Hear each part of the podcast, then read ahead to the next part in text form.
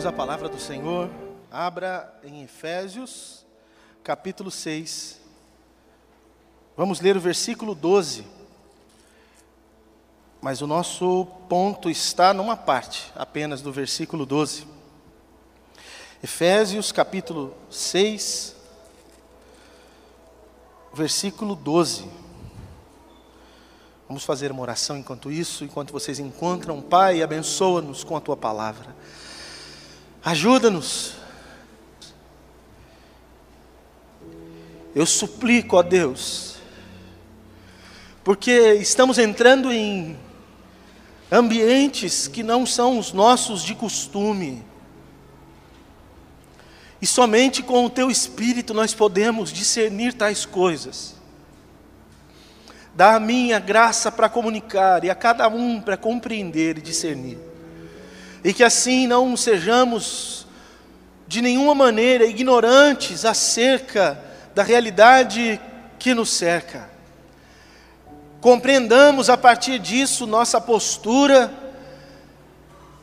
e tenhamos as devidas atitudes. Livra-nos das ignorâncias quanto às coisas sagradas. Livra o nosso coração dos enganos produzidos pelo inimigo, Senhor e dá-nos com teu Espírito Santo, dá-nos de beber desta água agora, Senhor. Em nome de Jesus. Amém. Efésios capítulo 6, versículo 12. Estamos aqui continuando nossa série de mensagens.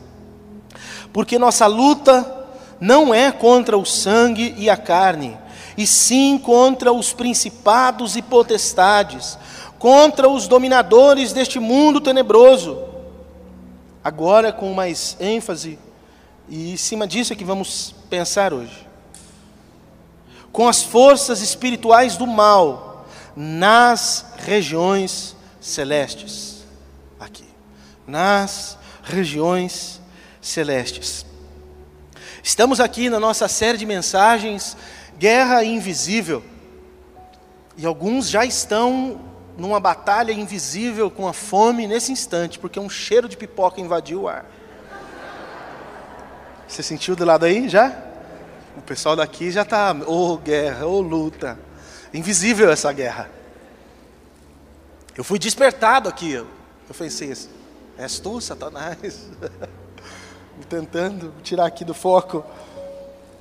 Mas, obviamente, não, não é disso que estamos falando, é uma brincadeira. Eu comecei a falar nesta série de mensagens, e especificamente na mensagem passada, nós vimos que existe uma guerra acontecendo e que seres não humanos de outro mundo declararam guerra contra nós. Eu disse que seres não humanos de outro mundo declararam guerra contra nós. E eu me comprometi a explicar essas coisas ao longo dessa série de mensagens que vai até dezembro. E espero que Deus realmente me dê graça para falar a respeito de cada uma dessas coisas. Na próxima mensagem, especificamente, vou explicar quem são esses seres. Eu sei que é uma missão bem difícil, porque, de certa forma, muitas coisas nós precisamos de muitos recursos para entender, sem, porque não temos tanta clareza assim na, na, descrição bíblica, ou pelo menos não tem um assunto tão exaustivo na Bíblia detalhando cada uma das questões. Bem, nós falaremos na próxima semana sobre quem são esses seres, mas hoje especificamente vamos tratar do nosso campo de batalha. Eu disse que existe uma guerra sendo travada, tem seres não humanos que estão produzindo ou propondo essa guerra contra nós, eles não são deste mundo que nós conhecemos, e essa guerra existe, é inevitável. E existe um campo de batalha, e hoje vou falar a respeito desse campo de batalha. E aí alguns de vocês talvez estejam assim, mas eu não posso simplesmente evitar essa guerra. Eu não posso simplesmente não entrar nessa briga. Não posso, eu estou de boa aqui, não estou produzindo nada. Então, se eu não fizer nada, essa guerra pode não existir contra mim, E eu já disse semana passada e repito de novo: não, não tem como escapar disso, porque essa guerra não é uma iniciativa nossa, essa guerra foi feita contra nós, e nós estamos aqui diante dela, inevitavelmente. Mas é muito importante que você entenda, uh, não só a respeito desse campo de batalha, mas que tipo de guerra é essa? É uma guerra de um império contra um reino. É uma guerra de um império contra um reino. É uma guerra do império das trevas contra o reino da luz. Uma guerra do império das trevas contra o reino da luz. Colossenses capítulo 1, verso 12 e 13 diz: Dando graças ao Pai que nos tornou dignos de participar da herança dos santos, aonde? No reino da luz. Pois Ele, falando de Jesus, nos resgatou do império das trevas e nos transportou para o reino do Filho do seu amor, ou do seu Filho amado.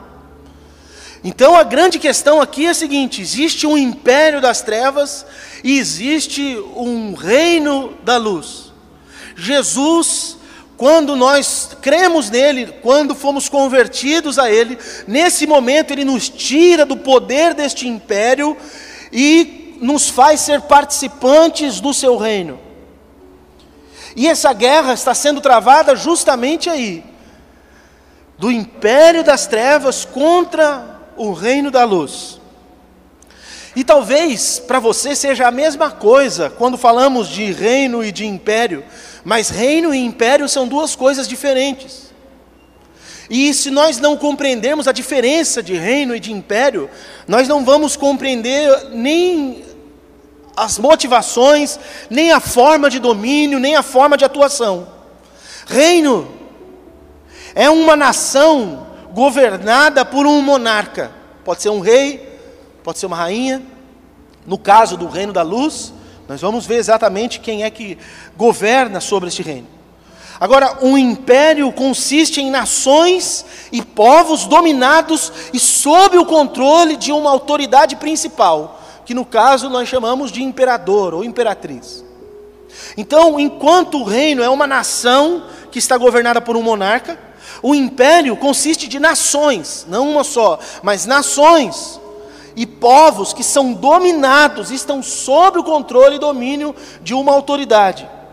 No reino, o povo normalmente é da mesma etnia, tem cultura semelhante e se identificam entre si. Mas no império há diversos povos, culturas diferentes e podem fazer inclusive guerras entre si. No reino, normalmente, o monarca tem direitos legais e legítimos para governar aquele povo. No império, o governo é uma imposição opressora sobre o povo ou nação conquistada. Então vejam que na, no reino tem um rei, esse povo está coeso porque é um mesmo povo, tem uma mesma cultura, eles não se sentem oprimidos normalmente ou dominados, porque eles todos fazem parte de um mesmo povo. Mas no império, é um soberano ou um tirano ou um poderoso que invade uma nação, toma de assalto aquela nação, conquista aquela nação e estende o seu domínio sobre essa nação ou sobre essas nações. Então nós temos hoje, por exemplo, o reino da a Inglaterra é uma monarquia. Lá tem uma rainha. E nós não temos hoje na terra nenhum império, mas tivemos muitos impérios. Portugal, por exemplo, que já foi em dado momento também uma monarquia, já também foi um império, porque o seu soberano não só governava sobre o seu povo português, mas governava e dominava outras nações, mas fazendo isso subtraía direitos e os oprimia, como foi o caso do Brasil, como foi o caso de Macau, alguns países africanos, por exemplo. Portugal foi um império que estava expandido. A Inglaterra também teve um império, Roma teve um império. E sempre que pensamos em império, nós estamos pensando em um dominador que invade conquista um povo, uma nação, os oprime e os força a serem e a fazerem o que eles não querem. Ou os mata, age com crueldade, etc. Alguns deles permitem que um povo tenha uma certa cultura, mantenha uma certa forma de viver, mas completamente submetido ao governo deste imperador, como foi no caso de Roma com Israel nos tempos de Jesus. O Império Romano dominava o mundo daquela época e, embora Israel fosse um povo, os judeus eram um povo dentro da nação de Israel, o governante sobre aquele povo não era um governante judeu, era um governante romano. A mentalidade então de reino é uma e a mentalidade de império é outra. O império das trevas, é o que a Bíblia diz, é diferente do reino da luz.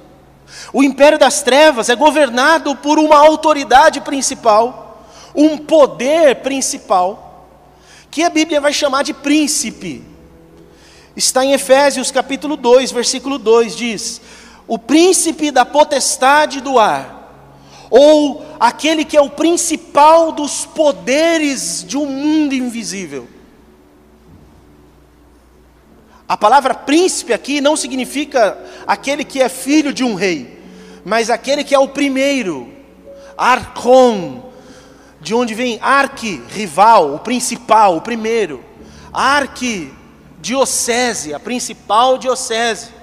Esse arque aqui, ele está dizendo aquele que é o primeiro. Mas uma tradução pode ser príncipe. Este príncipe dos poderes, da potestade do mundo invisível, príncipe da potestade do ar. Acontece, preste atenção, o império das trevas tem esse príncipe. E esse príncipe tem um domínio. E esse planeta que nós vivemos, goste você ou não, é parte do seu império. Este príncipe das trevas é quem governa sobre o mundo que nós vivemos. Primeira carta de João, capítulo 5, versículo 19 diz: Sabemos que somos de Deus e que o mundo, o mundo todo está sob o poder do maligno. Este mundo tem um governante. Tem gente preocupada com um governante mundial que virá no futuro, mas já existe um governante mundial. E esse governante mundial é o príncipe das trevas, o maligno. Logo, este governante, este príncipe, governa todo este mundo.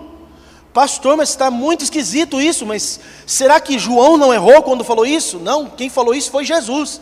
João está repetindo as palavras de Jesus. João relata no seu evangelho, capítulo 12, versículo 31, quando Jesus fala a respeito, e no capítulo 16, versículo 11, Jesus diz: Chegou o momento de ser julgado este mundo, e agora o seu príncipe será expulso. Jesus está falando isso. E ele diz também: porque o príncipe deste mundo já está julgado em outro momento. Jesus sabia quem era o governador deste mundo, quem é que domina, o poder que domina este mundo, e é o príncipe das trevas. Mas um problema maior, meus queridos, e preste atenção nisso, é que ele não é apenas o príncipe deste mundo, como também Ele é o Deus desta presente era. Ele é o chefe, o cabeça desse sistema de coisas que nós chamamos de mundo. Segunda carta de Paulo aos Coríntios, capítulo 4, versículo 4 diz: O Deus deste século, o Deus desta era, Theos Aeon, o que é a divindade sobre esse sistema de coisas, ele cegou o entendimento dos incrédulos, para que não lhes resplandeça a luz do Evangelho da glória de Cristo, o qual é a imagem de Deus. Diz que esse Deus tem feito com que as pessoas não tenham condições de enxergar a glória do Deus manifesto Cristo. E portanto ele se passa por Deus deste povo. E é importante que vocês entendam que esse príncipe das trevas não só governa este mundo, mas é o Deus deste mundo.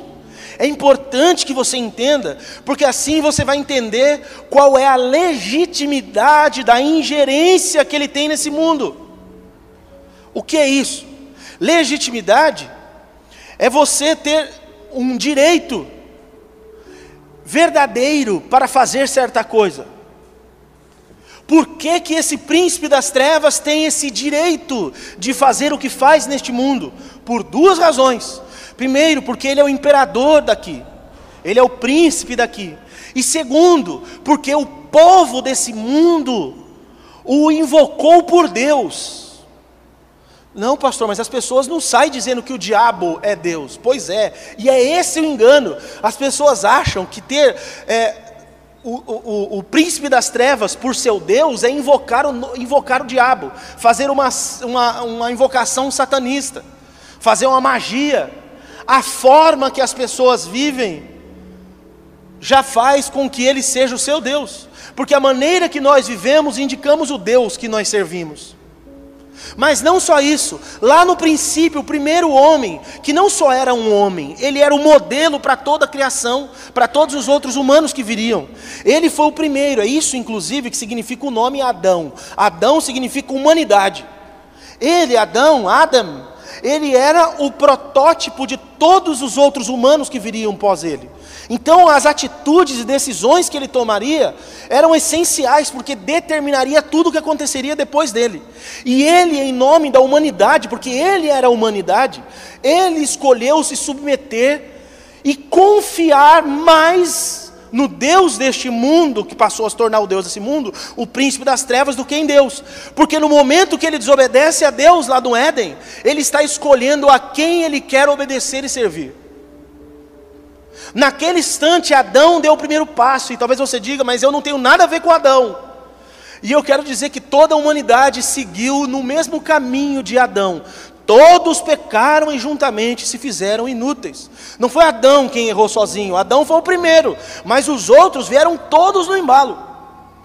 E de certa maneira a raça humana consagrou e coroou para si o príncipe das trevas como o seu Deus. Já não bastava ele ser o monarca, mas o consagrou como seu Deus, assim como os egípcios fizeram no passado.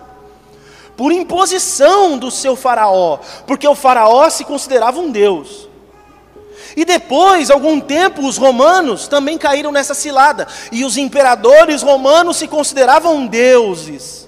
E por isso que era um problema para os cristãos afirmar que Jesus Cristo é o Senhor, porque Senhor em grego, Kyrios, é um dos títulos da divindade que o próprio imperador tomava para si. Então, quando um cristão, na palavra de Deus, escreve Jesus Cristo é o Senhor, ele está dizendo Jesus Cristo é Deus.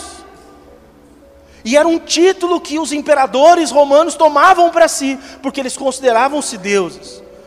Mas este imperador deste presente século, o que domina o mundo vigente é o príncipe das trevas, e ele também é o Deus deste mundo, e por causa disso ele tem legitimidade de ingerência, ou seja, para agir, sendo ele de fora, agir aqui. Assim como os Estados Unidos, em algumas situações, tiveram poder e legitimidade de ingerência em alguns países. Porque esses países, as autoridades desses países, deram para os Estados Unidos o poder e a legitimidade de agir lá dentro, tomando as decisões por si. Os Estados Unidos fizeram isso por muito tempo em muitos países. Agora, nesse instante, eles acabaram de retirar, ou estão terminando de retirar suas tropas, e dizendo assim: não teremos mais ingerência sobre o Afeganistão. Porque até então, eles receberam legitimidade do poder constituído no Afeganistão para poder ter a ingerência, para poder se meter, colocar o dedo lá dentro e decidir. Da mesma maneira como o príncipe das trevas é o governante deste mundo, e não só governa aqui, usurpando um direito dele, forçando um povo, dominando um povo, mas ele acabou recebendo legitimidade porque as pessoas o escolheram como seu Deus. E essas pessoas que assim o fazem, se tornam, essas pessoas deste mundo sobre os quais ele domina, são pessoas que no fundo são semelhantes a ele, Porque essas pessoas amam as coisas desse sistema e desse mundo que está governado pelo príncipe das trevas. Veja bem, o príncipe das trevas governa, faz ingerência, mexe em tudo, faz o que quer neste mundo. As pessoas que estão no mundo não estão rebelando-se contra isso, elas estão amando o sistema implantado por esse governo das trevas. As pessoas amam o que acontece aqui, e porque amam o que acontece aqui, elas se tornam amigas deste mundo. E o que é que Tiago fala no capítulo 4, no versículo 4? Que todos aqueles que são amigos do mundo se tornam inimigos de Deus.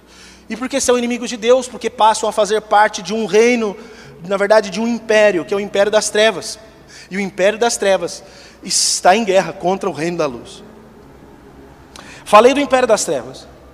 O reino de Deus, por outro lado, é governado. E aqui parece uma coisa difícil de entender. Porque ele é governado por Deus e por Cristo. Nós temos dois reis. Nós temos um rei que está num mistério tremendo, porque nós só temos um rei, mas é Deus e é Cristo. Isso está dentro do mistério da Trindade. E se eu tivesse que me debruçar para falar sobre isso, eu precisaria fazer só uma série só para falar sobre esse mistério. Então, obviamente, não vou me debruçar nisso aqui agora. Mas quero afirmar o que eu estou afirmando a partir do que Paulo disse, Efésios capítulo 5, versículo 5, dizendo: Sabei, pois, isto, Nenhum incontinente ou impuro ou avarento que é idólatra tem herança no reino de Cristo e de Deus. Está bem esclarecido de quem é o reino. Este reino de Deus, de certa forma, já se manifesta nesse mundo. E como esse reino de Deus se manifesta nesse mundo? Através de súditos dele que estão neste mundo. E os súditos do reino de Deus são pessoas que estão neste mundo, mas não são deste mundo. E quem fala isso é João. Aliás, é Jesus, está narrado no Evangelho de João, capítulo 17, versículo 16. Eles não são do mundo, como eu do mundo não sou. Jesus está orando pelo seu povo, pelos seus discípulos. E está dizendo: eles não são deste mundo, nós não somos deste mundo, nós os que cremos em Jesus e fazemos parte do reino de Deus. Os crentes não são deste mundo, a nossa pátria não está aqui, porque este mundo hoje tem um dono. Esse mundo hoje tem um imperador, nós não somos deste mundo. A nossa pátria está nos céus, conforme Filipenses capítulo 3, versículo 20. A nossa pátria está nos céus, de onde esperamos o Salvador, o Senhor Jesus Cristo. E cada um de nós que somos do reino de Deus, neste mundo, somos, portanto, embaixadores, representantes deste reino aqui nessa terra, conforme Paulo diz em 2 Coríntios, capítulo 5, versículo 20. Somos embaixadores da parte de Cristo. Acontece que essa nossa presença aqui, ou seja, essa trazida, vamos dizer assim, eu sei que é feio falar assim, mas essa invocação e manifestação em nós do reino de Deus, porque nós fazemos parte do reino de Deus no mundo, nós nos tornamos neste mundo subversivos, porque é uma afronta para o império vigente, porque tem gente de um reino estranho dentro de um império. E as pessoas deste reino, dentro desse império, não querem se submeter ao governo desse governador. Então o cristão neste mundo, ele é um insurgente, ele é um rebelde, ele é um subversivo quanto ao governo do príncipe deste mundo, do Deus deste mundo. E sobre isso eu preciso falar com vocês. Veja bem, o império das trevas, ele tem os seus poderes e dominadores habitando e demandando das regiões celestiais. Mas aonde o seu governo está estabelecido, não é nas regiões celestiais, é na terra. Deixa eu explicar isso para vocês. Os seres celestiais das trevas, esses poderes dominadores, a partir desse príncipe das trevas, eles estão agora, nesse instante, nesse outro ambiente que eu falei semana passada, nesse ambiente espiritual, eles, eles, eles estão aí, estão demandando todas as coisas, governando a partir de lá e agindo a partir de lá. Mas tudo que eles fazem, eles fazem aqui. E nas regiões celestiais, eles não são governantes lá. Eles lá, eles é quem são subversivos, eles é que são insurgentes, eles é que são os rebeldes. Porque as regiões celestiais são lugares do governo de Deus. Deus é quem governa as regiões celestiais. Guarda bem essas coisas. Quem governa esse mundo é o príncipe das trevas, mas quem governa as regiões celestiais é o próprio Deus. O que está acontecendo agora no mundo espiritual e no nosso mundo é mais ou menos para ilustrar para vocês o que estava acontecendo até agora há pouco lá no Afeganistão, usando de novo exemplo. Lá dentro tinha um poder usurpador, dominador, opressor, querendo fazer coisas que dizem respeito ao seu mundo e à sua forma de viver e impor isso aos outros. É o Talibã. O Talibã estava lá dentro, ou está lá dentro, do, do Afeganistão. Mas até esse momento, até agora, poucos dias, esse poder, entre aspas, estava controlado, porque ele não dominava o Afeganistão inteiro. Ele estava lá, os rebeldes estavam lá, mas eles não dominavam aquele lugar. Eles faziam seus planos a partir dali, eles faziam suas maquinações a partir dali, mas eles não dominavam o Afeganistão. E eles faziam seus atos de terror em outros lugares, e algumas vezes até lá dentro do Afeganistão, mas eles não governavam o Afeganistão, porque tinha um governo vigente. Assim também é esse reino das trevas. Ele está nas regiões celestiais, os seus integrantes e poderosos estão nesse lugar, mas quem governa este lugar é Deus. Já no nosso mundo, o império das trevas é quem está dominando. E nós, do reino de Deus, é quem somos rebeldes. Então veja, nas regiões celestiais, esses espíritos, esses dominadores, esses que são das trevas, estão lá e lá eles são rebeldes. Mas aqui eles não são os rebeldes, aqui eles são os dominadores. E nós aqui é quem somos os rebeldes. Porque nós cristãos não fazemos parte desse império. As forças deles atuam aqui, e nós somos os insurgentes e subversivos. Cada vez que vivemos como cristãos e somos igreja, nós somos os do contra. E é por isso que se usa o termo quando alguém vem para Jesus, fala assim: ele se converteu, ou seja, ele mudou o caminho. Ele estava indo numa direção e agora ele vem em outra, porque o caminho e a direção do mundo está sendo determinada e a toada está sendo dada pelo príncipe e Deus deste mundo. E todas as pessoas do mundo estão neste caminho até que se convertam e façam um caminho contrário. Essa é a mentalidade disso que nós falamos. Por isso, nós não devemos nos admirar com o domínio das trevas no mundo. E eu vejo os crentes, por exemplo, no nosso país, que é um país basicamente cristão, no sentido de falar que é cristão, não estou falando de experiência e realidade, estou falando de profissão de fé. Quase todo mundo no nosso país, quase a totalidade dos brasileiros dizem que são cristãos. E é estranho quando nós vemos certas coisas e ficamos espantados. Mas deixa eu dizer uma coisa: não devia ser espanto para ninguém que o mundo fosse dominado pelas trevas, porque de fato o mundo é dominado pelas trevas. Essa é uma realidade que nós não podemos deixar de levar em conta. Mas nós temos que lutar contra essas trevas. O mundo está dominado pelas trevas, nós não temos que nos espantar porque isso está acontecendo, mas nós não temos que nos acomodar diante disso, nós temos que lutar contra essas trevas.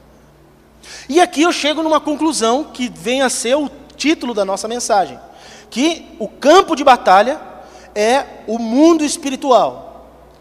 Porque a questão seria: se está acontecendo essa guerra, tem o reino de Deus e tem o império das trevas, o império das trevas quer atacar, e esse império das trevas e reino de Deus, eles, eles são originais do ambiente celestial, mas está atuando aqui nesse mundo, e nós, que somos cristãos, somos parte do reino de Deus, não porque fomos obrigados, mas porque somos parte dessa mesma mentalidade, cultura, forma de viver, temos o mesmo rei. Nós vivemos aqui debaixo da opressão desse império, porque esse império quer dominar todo este mundo e não quer que ninguém sirva ao reino da luz.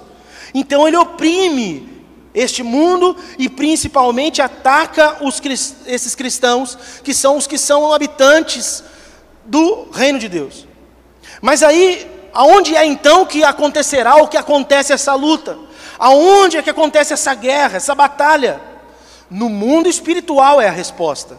E é essencial que você entenda isso. Parece que é uma coisa desnecessária entender. Mas vocês vão ver que muito do que a gente faz errado na vida como cristão é pelo não entendimento dessa realidade. O mundo que nós vivemos, meus queridos irmãos, ele é apenas o lugar onde esse príncipe das trevas e os seus agentes têm dominação e atuação opressora. O mundo é só esse lugar onde eles dominam e onde eles atuam com essa opressão. Os nossos inimigos, eles não habitam nesse mundo. Os nossos inimigos, eles habitam no mundo espiritual. Os nossos inimigos, eles não são humanos. Versículo 12, aqui de Efésios 6, que nós lemos, diz: Não temos de lutar contra a carne e sangue, e sim contra as potestades, contra os poderes deste mundo tenebroso, contra as forças espirituais da maldade nas regiões celestes.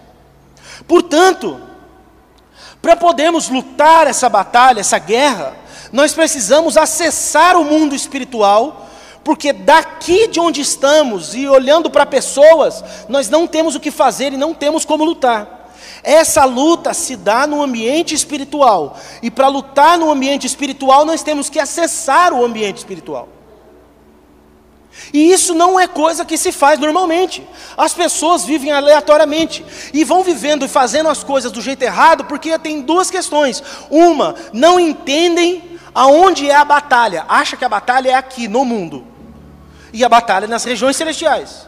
E segundo, quando chegam à consciência que tem uma batalha nas regiões celestiais, não sabem como acessar essas regiões celestiais. Pastor, mas como acessamos essas regiões celestiais? Não tenho tempo de falar isso para vocês hoje. Vou falar numa próxima mensagem. Falei que vai ter bastante coisa para falar. Hoje eu nem acabei de falar o que eu tenho para falar. Se eu entrasse nisso, não ia acabar nunca mais. Esses seres, eles nos atacam partindo desse mundo espiritual, mas nos atingem diretamente aqui nesse mundo. E novamente eu digo a vocês: por mais que eles nos atinjam nesse mundo, a nossa luta deve ser no campo de batalha, não onde caem os estilhaços. Deixa eu explicar isso para vocês. Israel está em constante conflito, a nação de Israel está em constante conflito com palestinos que estão ali na faixa de Gaza. Faixa de Gaza é um pedacinho, se você olhar no mapa assim, tem Israel, é só um, uma coisinha de nada assim, no caminho de quem vai para o Egito. E ali naquele pedacinho tem um grupinho de pessoas, de palestinos, que eles se sentem no direito de que aquela terra é deles mas Israel diz que aquela terra é deles. E eles estão em guerra. E os palestinos estão sempre jogando bombas e guerreando contra os israelitas. E os israelitas rebatem essas bombas. Imagina a cena se os israelitas estão lá na sua parte de Israel e vem um míssil lá da Palestina e consegue passar o domo de ferro, que é a proteção que Israel tem da sua bateria antiaérea. Consegue passar por isso e esse míssil cai em Israel e destrói um monte de coisa e mata parente seu e você mora lá. E aí você pensa, bem, como a bomba caiu aqui do lado, deve ter sido o meu vizinho que jogou isso em mim. Por quê? Porque você não imagina a distância de um lugar para o outro e de como alguém daquele outro lugar poderia ter te acertado aqui. Logo, se aconteceu alguma coisa de mal com a minha família, foi alguém do meu lado e você se levanta e se vira contra o seu vizinho, porque é quem você consegue enxergar que está do seu lado. A guerra espiritual que está acontecendo é do mesmo jeito.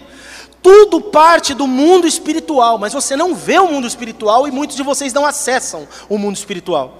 E por conta disso, as bombas que caem geram estilhaços. E você, como não vê o mundo espiritual, acha que a sua guerra é contra as pessoas que estão do seu lado. Então você levanta uma guerra contra seres humanos. Você levanta uma guerra contra quem está ao seu redor, porque você não entende que essa guerra não está sendo produzida aqui, por mais que tenham agentes aqui que sejam usados como instrumentos. E eu preciso explicar para vocês como funciona esse acesso dos seres do mundo espiritual nas pessoas do nosso mundo. Como funciona isso? Então existem dois grupos de pessoas. Hoje nós podemos dizer que o mundo está separado em dois grupos de pessoas: os ímpios e os crentes. Os ímpios são aqueles que vivem na prática do pecado, não são de Jesus. E os crentes é o óbvio. Os ímpios, e na vida dos ímpios, esse poder das trevas, preste atenção nisso. Nos ímpios, o poder das trevas tem livre acesso, faz o que quer, consegue acessar corpo, alma, espírito, mente, saúde, família, acessa qualquer coisa. Por quê? Porque esses espíritos, esses agentes malignos, eles atuam nos filhos da desobediência. Efésios capítulo 2, do verso 2 e 3. Diz que esses espíritos, esse, esse príncipe das trevas, agora atua nos filhos da desobediência. Os ímpios têm a sua vida aberta e são, têm livre acesso para a ação desses, dessas entidades. E nessas pessoas, preste atenção, nessas pessoas, eles têm o poder até de incorporar, de possuir essas pessoas. Em algumas dessas vezes, eles possuem, invadem a vida dessas pessoas, e algumas dessas vezes, essas pessoas não percebem, e outras pessoas também não percebem que elas estão possuídas. Como isso, pastor? Judas, por exemplo, usando um exemplo bíblico. Judas, o diabo entrou em Judas, diz a palavra. E todo mundo viu Judas saindo com o diabo. E não discerniram o que estava acontecendo. Pensaram, o Judas, está, ele estava indo para trair Jesus. E todo mundo pensou que Judas, porque era o tesoureiro da turma e estava com dinheiro. Todo mundo pensou, o Judas deve ter ido sair para ajudar algum pobre. E o Judas estava indo trair Jesus. Só que ele estava com o diabo nele. Mas não era perceptível. E existem outras situações aonde se incorpora e é possível perceber. E nós temos muitos exemplos, para estar um só do Antigo Testamento. O, o próprio Saul ficava possesso de um espírito maligno e precisava de ajuda para ser liberto daquele espírito maligno. E no Novo Testamento nós perdemos a conta de quantos casos pessoas ficavam incorporadas, possessas de espíritos malignos.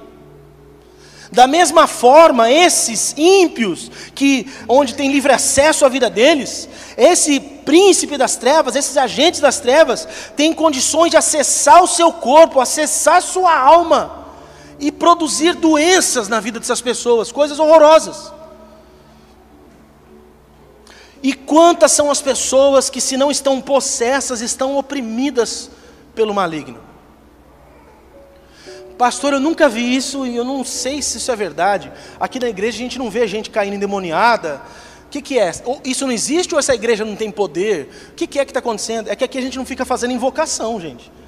Se você ficar fazendo invocação, daqui a pouco cai uma meia dúzia aí. Aí você, será que eu caio, pastor? Tomara, se tiver, tomara que caia. Porque daí você fica livre. Ou não, né? Porque tem gente que não quer ficar livre, então não vai ficar livre.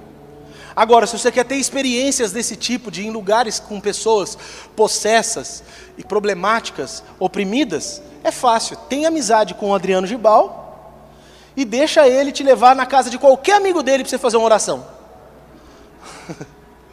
Nunca vi um cara para me colocar enrascado igual o Gibal. Vamos orar na casa de um amigo? Vamos! Era um atrás do outro. Era criança endemoniada, demônio querendo matar velhinho que estava no quarto com os, nos aparelhos, né, Giba? Ô, oh, homenzinho, viu? Não vou mais com você. Está aí, está atuando. Mas em quem eles têm o poder de atuar com livre acesso? Nos ímpios. Não, pastor, mas eu conheço um crente que ficou endemoniado. Ele não era crente, não. Essa pessoa ia na igreja.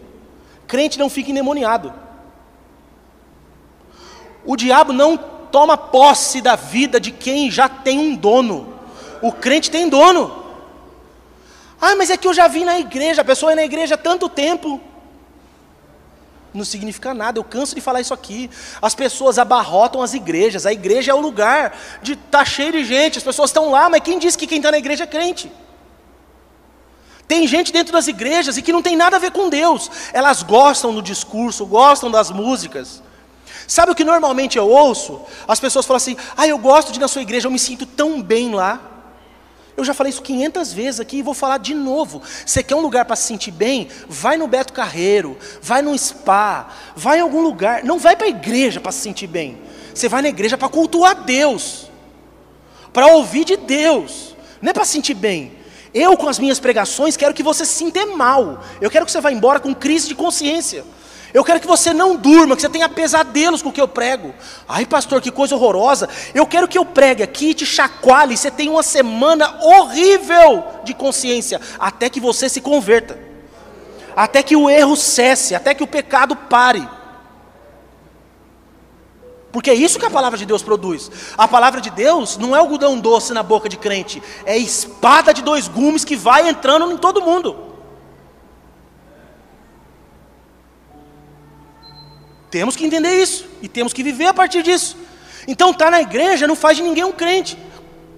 Mas tem o mito de que tem crente que ficou endemoniado. Crente não fica endemoniado, pelo amor de Deus.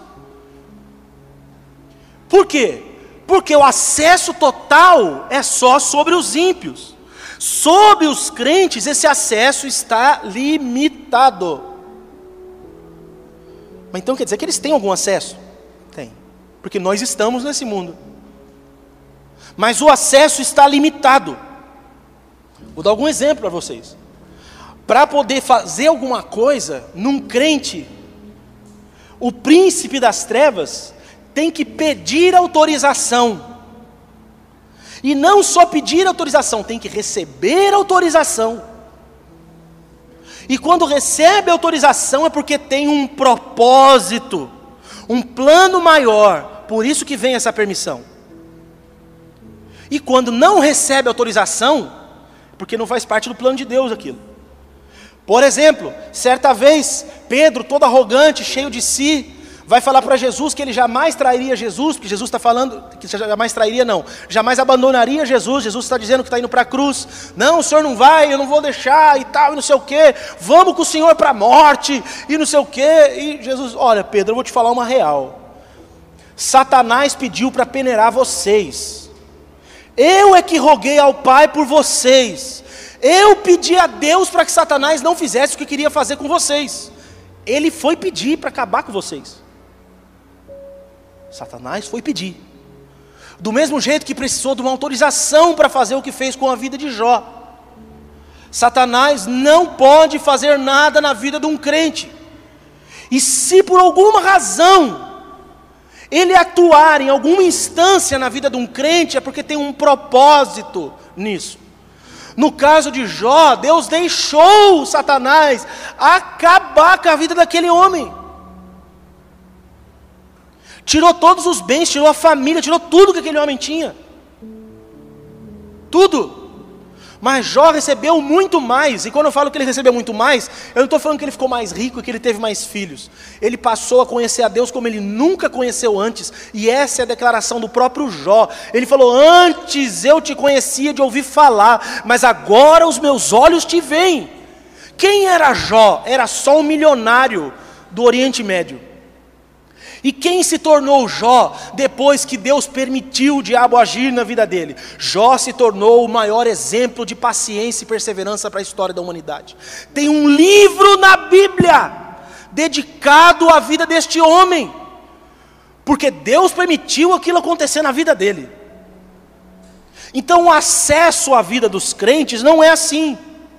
Se você ler Apocalipse, capítulo 20, eu sei que tem uma linguagem difícil para vocês entenderem ali, e eu demoraria também mais tanto tempo para explicar tudo que está posto lá. Mas ali tem um momento em que está dito que Satanás é amarrado por mil anos. Tem gente que eu preciso entender, mas interpreta que esse Satanás amarrado por mil anos é uma coisa que vai acontecer no futuro, quando Jesus voltar. Então Jesus volta e prende, amarra não, coloca dentro de um abismo, de um lugar escuro, sem que ele tenha condições de fazer tudo o que ele quer.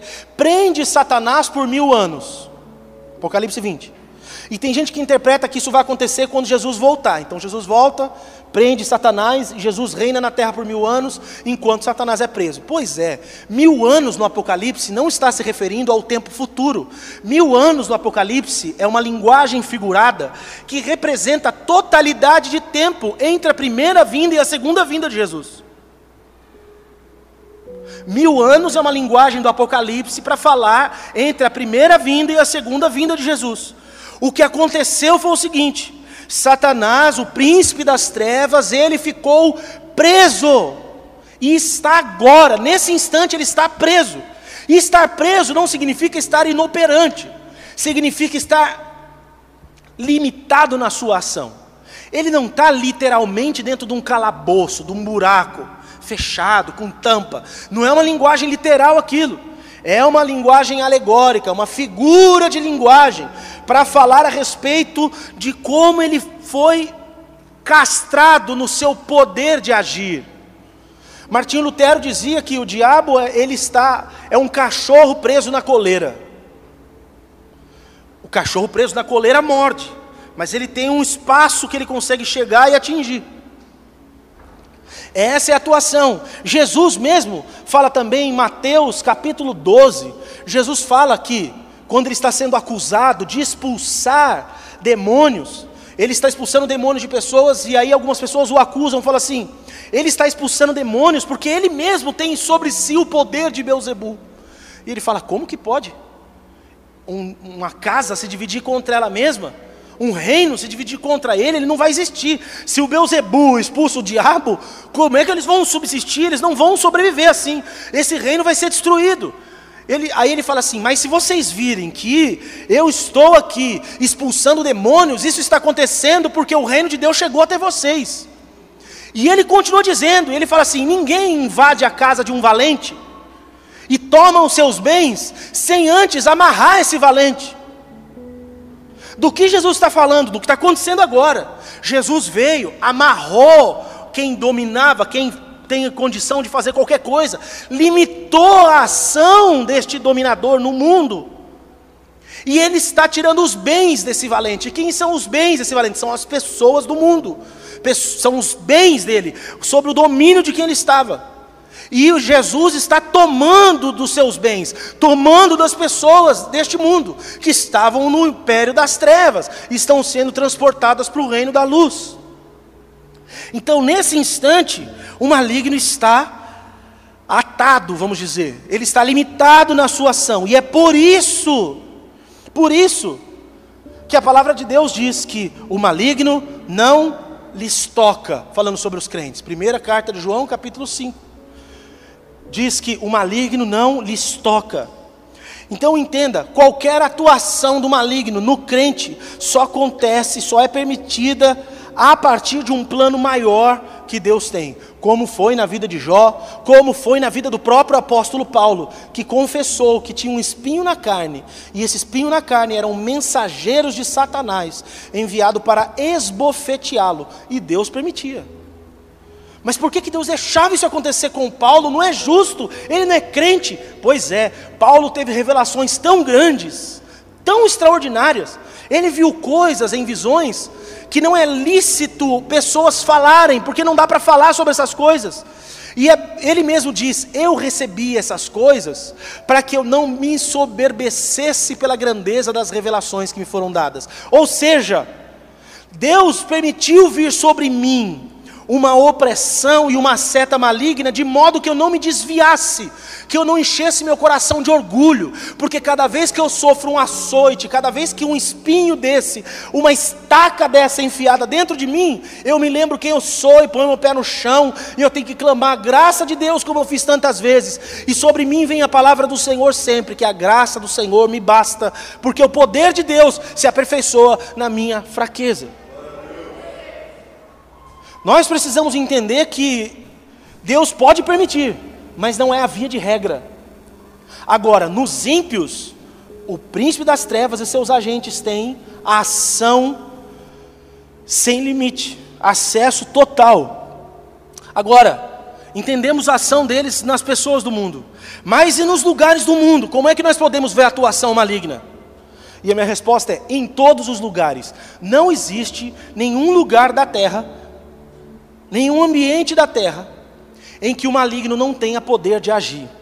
O maligno age na política, ele age nos governos. Então você me desculpa, você pode gostar do Lula, você pode gostar do Bolsonaro, você pode gostar de quem for, tudo está sob a ação dele, tudo na terra. Preste atenção, não tem pessoas na política e nos governos que são solução para nada, porque eles têm poder de ação, de ingerência. E aqui eu vou falar uma coisa que parece um absurdo, mas é um fato. Eles também agem nas famílias, dentro da tua casa. E quantos crentes eu tenho visto que estão com sua família destruída por causa de uma ação maligna, e eu não me conformo com isso. Age no trabalho, lá onde você trabalha, lá onde você faz bico de vez em quando, também tem ação. Eles têm gerência na nossa mente, na nossa alma em coisas que pensamos, são sugeridos pensamentos a nós.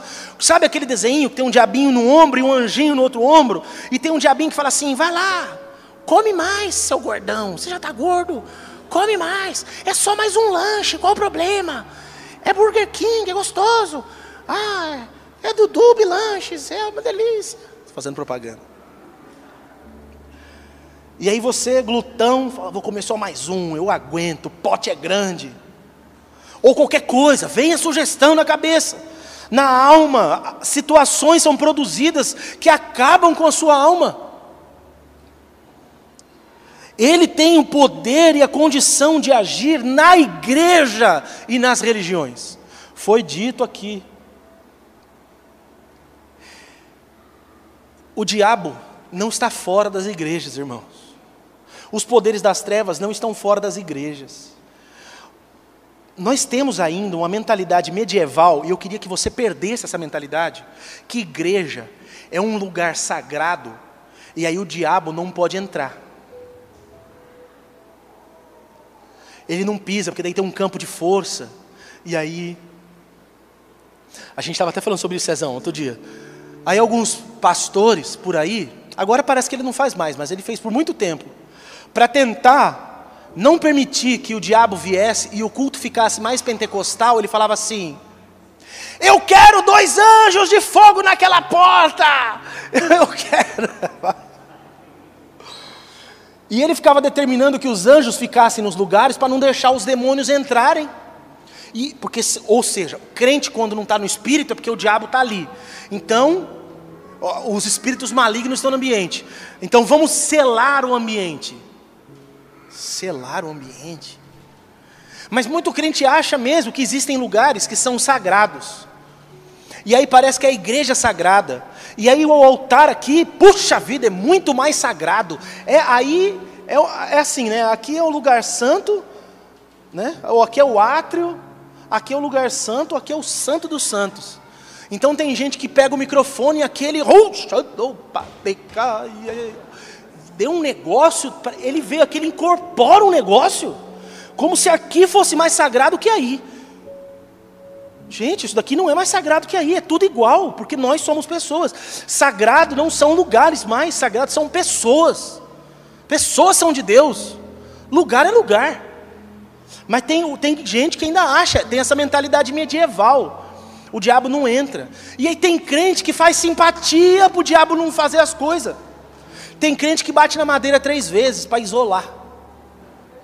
Tem crente que põe espelho na frente de casa que para alguém chegar com inveja, a inveja volta.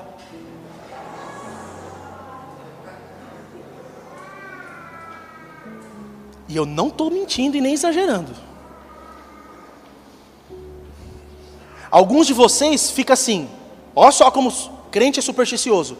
Não vou pôr filme de terror em casa, senão atrai. Falou já, você já falou. Não, você fala, não vou pôr filme de terror porque eu não gosto. Normal. Mas não vou pôr porque atrai. Não, se pôr de demônio então, aí fica possesso em casa. Um monte de coisa, um monte de coisinha. É, é, mas não é coisa de crente. Isso é coisa de ímpio. De gente que não conhece a Deus, que não sabe o poder de Deus que está sobre sua vida. Então tem que ficar se benzendo, né? Nas coisas gospel. Isso é benzeção gospel, gente. Só tem outro nome, é macumba evangélica. Não passa uma semana sem assistir uns canais de televisão aí que fala assim: põe o copo com água aí. Agora não põe mais em cima da TV, né? Porque as TVs são fininhas. Mas põe um copo com água do lado da sua TV. Aí você vai lá e toma o um copo com água. Passa na outra igreja e pega sal grosso para levar para tua casa. Tá precisando de um, encontrar um amor. Aí leva uma rosa ungida para tua casa. Aí você fala assim: eu não faço essas coisas, não, pastor. Mas se não fez, ficou com vontade de me chamar para ungir o seu carro novo quando você comprou. Pastor, vem ungir o meu carro, vem ungir a minha casa, vem ungir.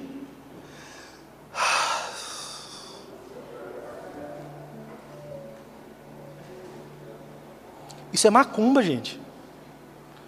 Não, mas a Bíblia não fala de ungir, mas Ô canalha, não fala de ungir coisa que você comprou. Ungir significa fazer com que aquilo seja sagrado, santo, separado para Deus. Não, mas o meu carro é de Jeová. Então me avisa que quando precisar de carona por irmão da igreja, eu vou chamar você.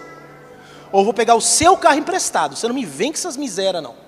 Essas conversas fiadas. O meu carro é do Jesus. Põe no adesivo no carro, propriedade de Jesus. Deixa Jesus saber disso que você não está usando esse carro para os outros irmão dele também. Bem, em todo lugar tem atuação, na igreja. Enquanto estamos aqui, nesse ambiente, tem anjo de Deus, mas tem espírito das trevas. Não, mas não é só expulsar, pastor. Não, eles estão no ambiente deles. E nós é que temos que aprender a conviver com essa realidade. Eles estão em todos os lugares, em cada ambiente social. Ai, agora vai ter gente que vai ficar paranoico, vai ter que fazer terapia. Não, você não tem que fazer terapia, tem que se converter. Entender quem é o teu Deus. Porque você vai ficar com medinho agora, vou ai pastor, eu vou apagar a luz, como que eu vou dormir agora? Depois de saber disso. Não, eu sei que tem gente que já tem medo do escuro normalmente. Mas agora que eu sei dessas coisas, como é que eu vou dormir? Porque eu acho que eu vou apagar a luz e eu vou ver coisas.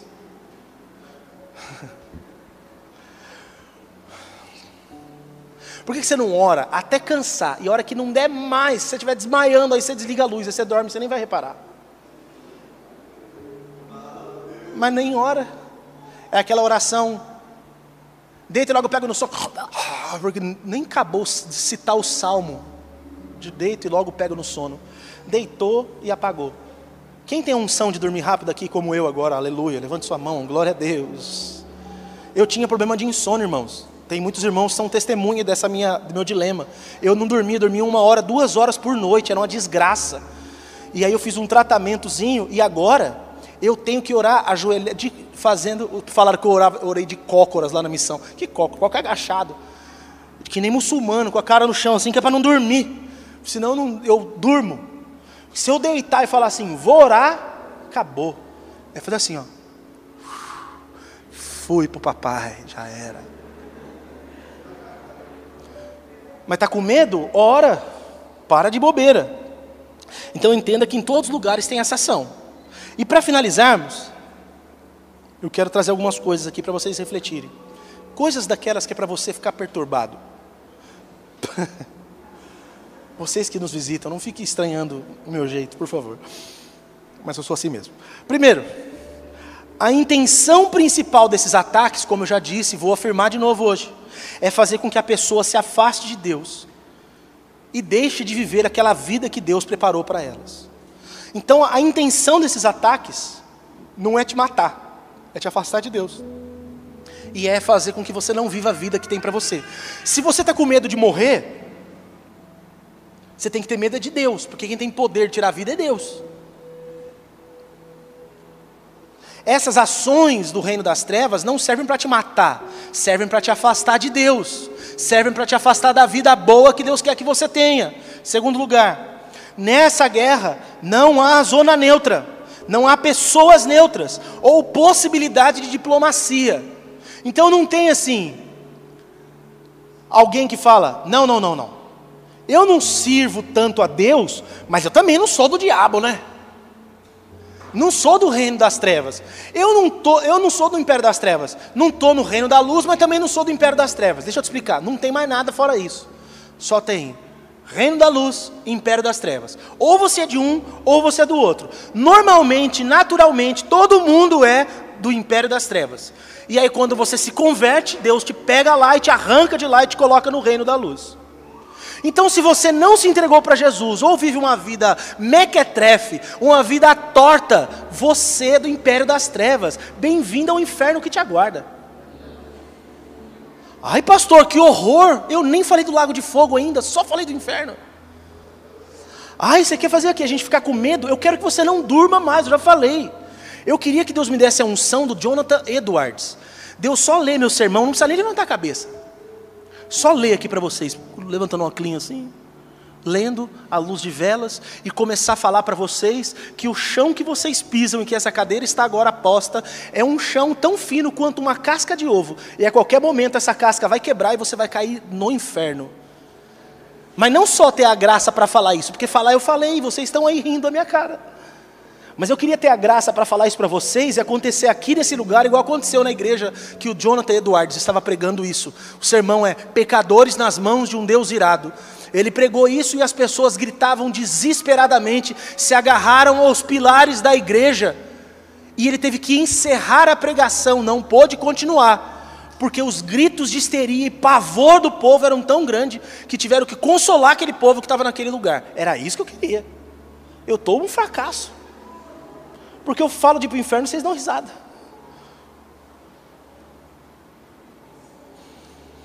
Não tem pessoas neutras. Ou você é de um lugar ou você é do outro.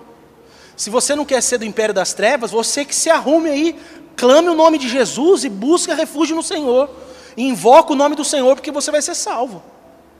Mas se você continuar com a vida que você tem, mais ou menos. Não, pastor, meu problema é eu só não vou muito na igreja, mas eu eu também, ó, eu não roubo, eu não mato, eu não me prostituo, eu não uso drogas. De vez em quando eu faço. Ah, mas quem não mente, né, pastor? Quem.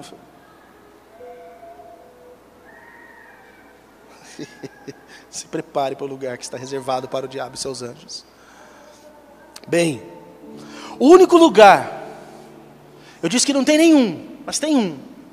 O único lugar onde a atuação do império das trevas está limitada é onde o reino de Deus está implantado.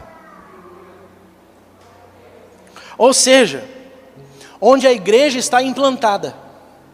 E quando eu falo onde a igreja está implantada, eu não estou falando lugares, salões, templos, que tem um nome de uma igreja, e pessoas se reúnem dizendo ser de uma religião. Eu estou falando onde a igreja é atuante, onde a noiva de Cristo está onde o povo de Deus verdadeiro vive as coisas de Deus. Esse lugar é a igreja. Nesse ambiente, a operação do reino das trevas, do império das trevas, é limitada, porque o reino de Deus avança e ele vai vencendo, e as portas do inferno não podem prevalecer contra a igreja. Mas é só nesse ambiente.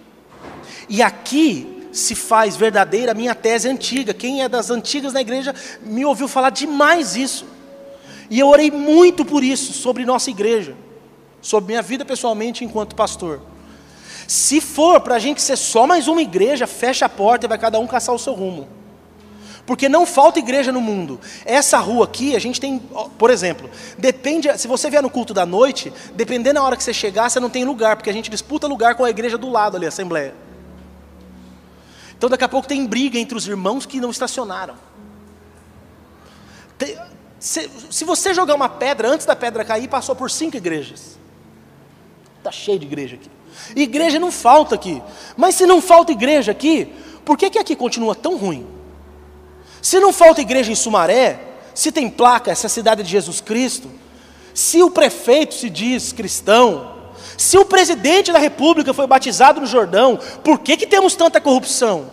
Por que, que temos tanta coisa ruim? Por que, que o reino das trevas ainda atua de forma solta e livre? Porque falta a atuação da igreja. A igreja é que está faltando. Mas, pastor, você acabou de falar que tem igreja para todo lado. Mas eu acabei de falar também que igreja não é onde está escrito igreja. Igreja é onde o povo de Deus atua. E o todo das pessoas dentro dos lugares chamados igreja não são o povo de Deus. Tem um monte de gente na igreja que é só simpatizante. É gente que gosta. É gente que gosta de tomar fumada do pastor, acha legal. o pastor é mó sincerão lá, oh, da hora, aquele gordo lá. Tem gente que cada um gosta de uma coisa, gosta do louvor, gosta do ambiente, gosta porque foi bem recebido, gosta por isso, por aquilo. Mas quem disse que esse povo todo é crente? Sabe o que está faltando? A atuação da igreja. Portanto, o império das trevas não vai ser impedido, não pode ser impedido por movimentos políticos. Não pode ser impedido por intolerância religiosa. O ódio aos muçulmanos, a quem for, não vai impedir a ação do império das trevas.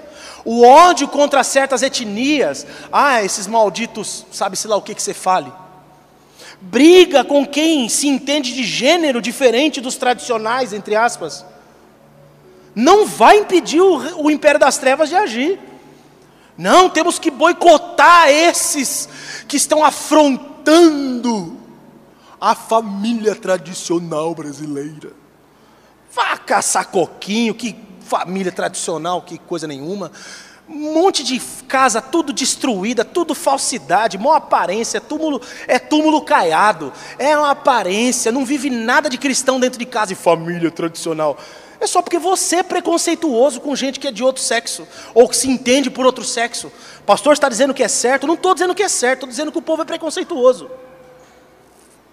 E aí coloca isso em nome de Deus ainda. E Deus não tem nada a ver com a sua guerra. Porque a guerra que Deus quer que a gente lute não é contra pessoas, pelo amor de Deus, é contra poderes que estão nas regiões celestiais. E nós nos levantamos contra pessoas.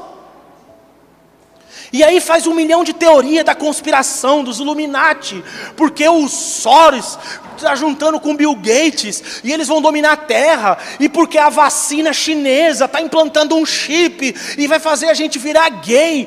Ah. Ai, ai, ai, eu sei que não sou eu que inventei essa frase desse jeito, mas eu vou usar. É ruim demais. É ruim demais.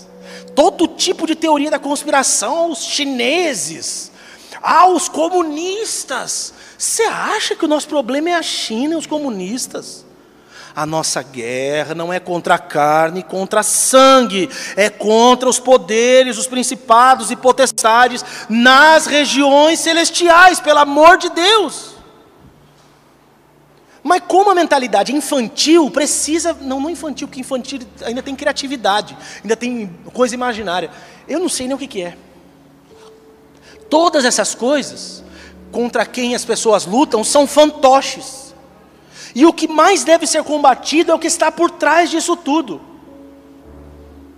O nosso problema não é a China dominando o mundo agora, gente. Nosso problema é um poder que está por trás das dominações mundiais. Nosso problema não é que nós, os republicanos, nós que não somos dados ao comunismo, ai que guerra pobre que tem. E aí brasileiro lutando contra brasileiro, porque um ama o barbudão que fala assim. O outro tá ok?